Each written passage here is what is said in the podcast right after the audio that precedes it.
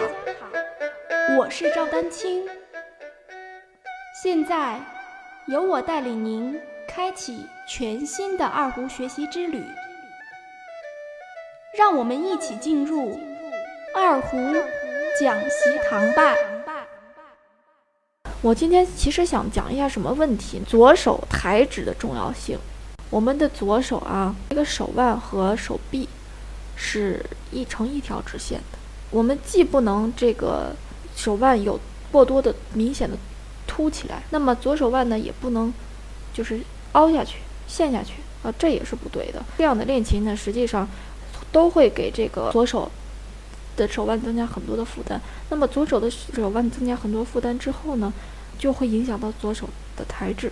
左手的这个抬起呀，我们是这个掌指关节来运动。呃，我说一下啊，什么叫掌指关节？手掌和手指中间要有一个衔接嘛，就衔接的那个关节就叫掌指关节。我们的左手按弦，其实只在动这一个关节，靠近指尖的这两个关节呢，其实它的角度并没有变。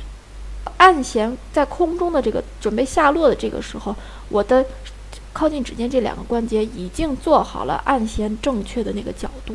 而且我的抬指是很高的，这个一点都不夸张。实际上，我们的按弦呢，它并不是压弦，它实际上是一种，嗯，靠什么力量呢？就是靠你手指抬起来，高抬指之后，这个冲击力按到弦上，这个高抬，然后我们的瞬间快速的下落，这样的力量才是你正常按弦的需要的力量。很多人就是。手在弦边上，然后摸上去，觉得声音虚了之后呢，我们再狠狠狠地压这个琴弦啊，然后一会儿就手很累，要不然就是把手弄伤了，甚至有磨出各种泡啊什么的，这是完全两种不同的力量。所以这个手指的高抬是很重要，非常非常重要。其实我们要注意这么几点啊，既不能摸弦啊，摸弦肯定是不对的，也不能只动前面这个关节。第三个就是不能勾弦的按弦，永远是立起来按弦，整个手掌那个是冲着琴筒的方向，啊，并不是冲着琴杆趴着琴杆这样按弦啊，这是绝对错误的。我专为二胡爱好者建立的 QQ 群六五幺六九九五零三已开启，在这里，希望五湖四海的二胡爱好者们。共同交流与学习，期待您的加入。再有一个我想讲的就是，大家在按指的时候一定要注意啊，无论快速还是慢速。比如说我现在这个音是咪，以低调为为准啊。好，你在按这个当下这个咪的时候。你的其他手指一定要放松。我说一下，小指唯一跟其他手指区别不同的是，这个小指的手掌可以往过转一点，横过来，其实就是一个这个地方手腕往过横着转一点。三四指的练习呢是这样的啊，就练颤音，这个这个的确是需要一定的量来练习，不仅仅是一个质的问题。活指、手指练高抬指最大的、最最快速、最有效的办法，最省省成本的方法，就是因为你不可能天天你说我拿着谱子来来找一条活指练习来练练高抬指，或者对吧？那我就练颤音，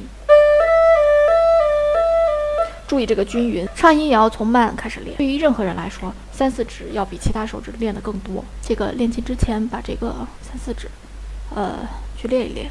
练个一分钟、两分钟，每天练一天一分钟、两分钟，那你坚持坚持下来就不得了了。你想想，你算一下，你如果每天都能坚持这样练的话，你一年累计，这个是的确要活动的啊，尤其是对于中老年人。这是在一个把位，那有些人会提出来，那换把怎么办？首先换把大体分为，我们就按主流的来讲啊，大体分为同指换把、异指换把，还有空弦换把啊。同指换把显而易见，你的手指是不能离开琴弦的。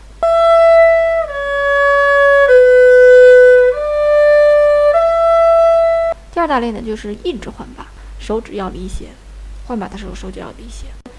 正常的先把这个拉演奏完，然后食指抬起来，啊，换下去，再把这个 r 按上，二指按上，是这么一个过程。换上来也一样，正常的按完之后，这个二指抬起来，然后换上来，再把食指按上，在这个一指换把的当中，呃，手指的抬起，也就是我刚才讲的高抬指，也要尽可能的抬起来，不要在琴弦上摸啊。有些人因为你摸着摸着就会带出来很多杂音或者滑音。